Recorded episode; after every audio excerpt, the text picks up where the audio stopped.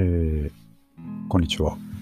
古着古本ブックオフ、フランジオルタナ新中野でお届けしておりますニューナカのストーリーズですが、今日はちょっとですね、一人で喋ってみております。えー、ちょっと新しい企画をやってみてまして、あのー、最近ですね、え、本をちょっといっぱい、古本をですね、いっぱい買って積み上げてしまっているので、えまああの、その本を紹介したいんですけども、読み終わるまでにかなり先になってしまうので、えー、読んでから感想を書くんではなくて、買った時に買った理由を紹介するというブログを始めているんですけども、えーと、いつもそうなんですが、ブログ始めてはやめというのを繰り返してまして、ちょっとあの文字書くのめんどくさいんですね。で、えー、っと、でも、まあこういうの続けていきたいので、一回喋ってみようかということで、今日ちょっと一人で、その、買ってきた本をですね、えー、こういう理由で買ったんだということを紹介する、えー、録音をしてみたいと思っています。あうまくいけば続けようかなと思います。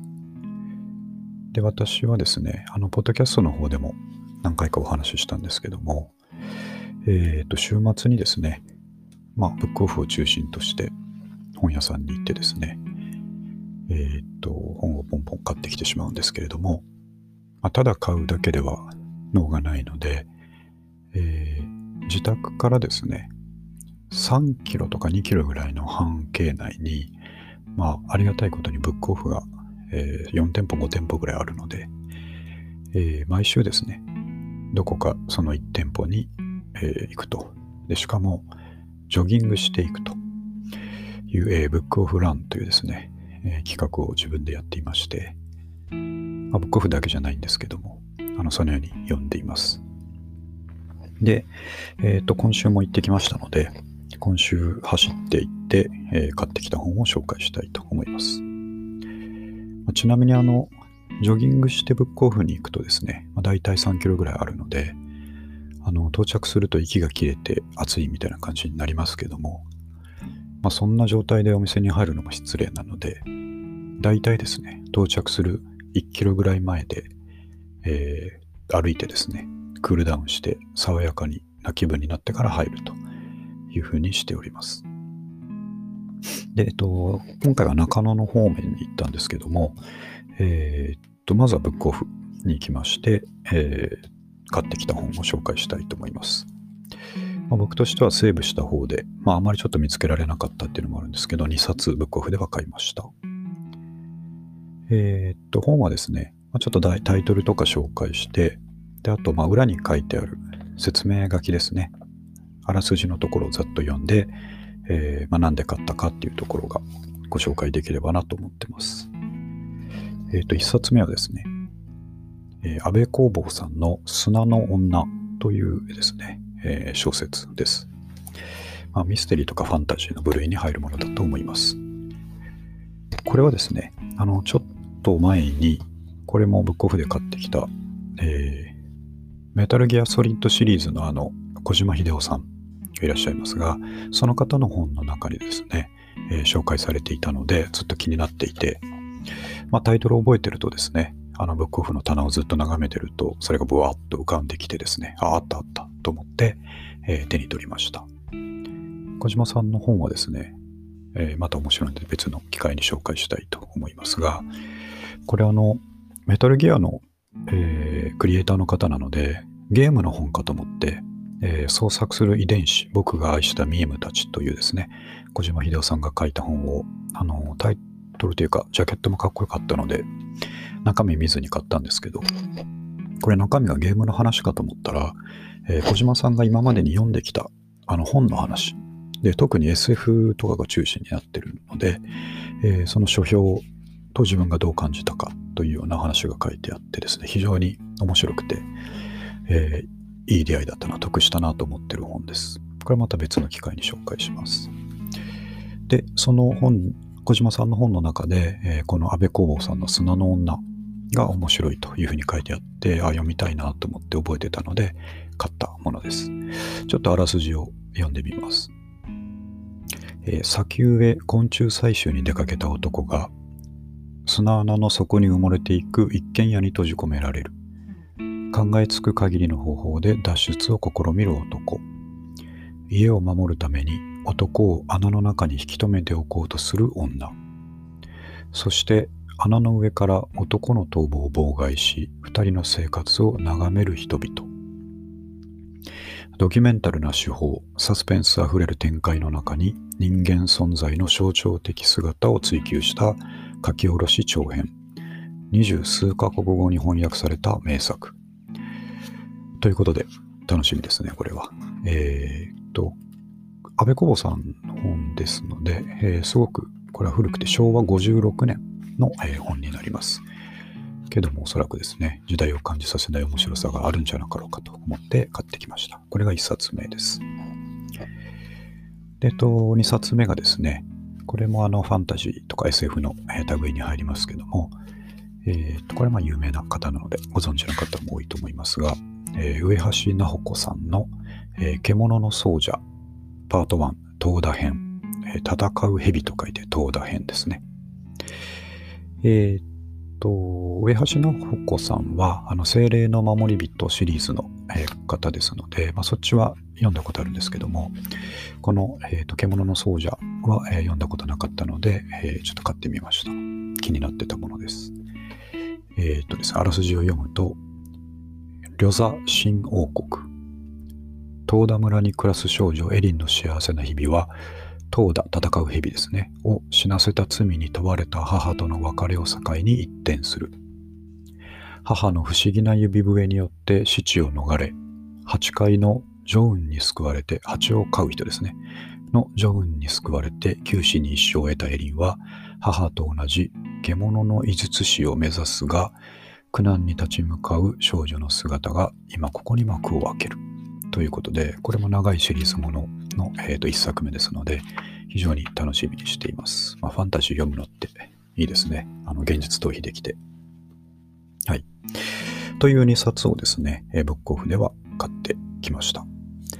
で、中野にはですね、ブックオフの近くにもう一つ素敵な古本屋さんがありまして、えー、っと、古本案内所というお店だったと思いますが、そちらもあのよく行くんですけども、えー、っとそこで、えー、と買ってきた本をご紹介します。ここも2冊買いました。すごくいいのがありました。えっ、と、1つ目がですね、え新書版、新書ですね、え講談社現代新書っていうところから出ている、え物語論という本を買いました。え木村俊介さんという方が書いていらっしゃいます。木村さんはインタビュアーと書いてありますね。はい。で、えっと、これちょっとあらすじはですね、あ、書いてありましたね。はい。えー、っと、この本は、まあ、物語論というだけあって、物語について書いてるんですけれども、えー、っと、物語が紡がれていく過程を17人の創作者が語るというオモニバス形式の本になっています。で、これいいなと思って買った理由は、その17人の方がですね、もうなかなか、えー、素敵な人ばかりでということで、あの、ジョジョの奇妙な冒険の荒木博彦先生とかですね、あと小説家だと重松清さんとか、えっ、ー、と、島田正彦さんとか、あの、ロッキンオンの渋谷陽一さんとか、あと、えっ、ー、と、漫画家の沈黙の艦隊ですっけ、川口海二さんとか、えー、サラリーマンじゃないや、課長島工作の広金さんとかが、えーと、物語について紡いでいるという内容です。ちょっとあらすじというか紹介文を読みますと、えー、ある分野の技術論は自然とその隣接分野の技術論につながりうる。また各人がほとんど人生を犠牲にして何かを開発した過程は離れた分野にいる人にこそ新鮮に感じられてまた新しい技術の端緒にさえなりうる。だから本書の物語が立ち上がる瞬間の肉声の切実さも小説漫画などの枠を超えたものとして届けたいと考えたのであるというふうに書いてありますね。まあ、先ほど紹介したような方、あ村上春樹さんも書いてますが、がえー、と自分にとって物語とはどういうものかというようなことが、えー、書かれているということで、まあ、すごいいいもん見つけたなと思って買いました。これは最近の本ですね。えっ、ー、と、最近って言っても2011年です。はい。で、もう一つ、えー、これもですね、ちょっと本に、物語に関するものっていうことで、最近そういうふうに、あの、本のことを書いてる本とかを買うことが多いですけども、えー、と、次はですね、新版、新しい本ですね、新版、スペースオペラの書き方、えー、野田正宏さんという方の本ですね。先にちょっと紹介文を読みますと、魅力的なキャラクターを作る方法は、ストーリーの盛り上げ方は、作ったアイデアカードの活用方法は、といった小説を書くための具体的な秘訣を分かりやすく面白く語った SF プロ作家になるための入門書。さらに古今東西の名作小説や映画のストーリー構造を分析し、その魅力と面白さの秘密を解明。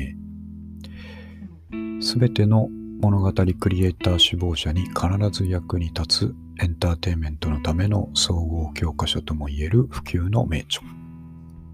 というですね、えー、紹介文が書いてあります。あの、SF、SF を書こうと思ってるわけではないんです。書けたらいいですけど、書こうと思ってるわけではないんですけども、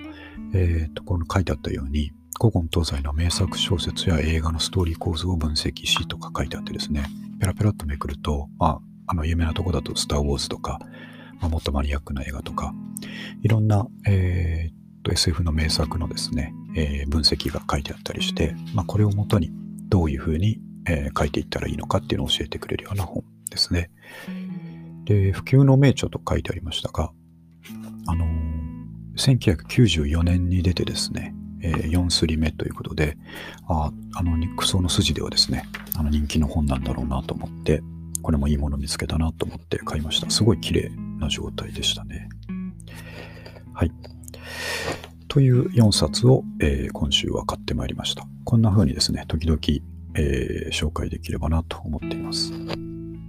まあ、あのですね、えー、本編のポッドキャストの方でもお話ししましたが、え、っと、読書の腕前というですね、岡崎武さんが書いてる本を先日読んでですね、その中に、えー、積んどくですね、本を積んでおくことは読書家にとって当たり前のことだから、まあ、それしかありえないんだから、えー、気にするなと。胸張って歩いていけと。まあ、勝手に意訳してますけど、そういうことが書いてあったので、まあ、最近こういうふうにですね、ポンポン本を積んでいくことに全く罪悪感がありません。さらに言うと、岡崎先生は、えー、本をですね、買おうと思ったその瞬間、あなたはその本をすでに浅く読んでいる状態ですと。いうこともおっしゃっていて、まあ今まで本積んだままでですね、読まないんだったら意味ない、読まないっていつか読むんですけど、読まないのにどんどん積むのはどうかなっていうような後ろめたさもあったんですけども、まあ、先生がそうおっしゃるようにですね、本をこれ買おうかなと思って手に取って表紙を見たり、先ほどみたいに解説を読んだり、中身ペラペラめくったりという時点で、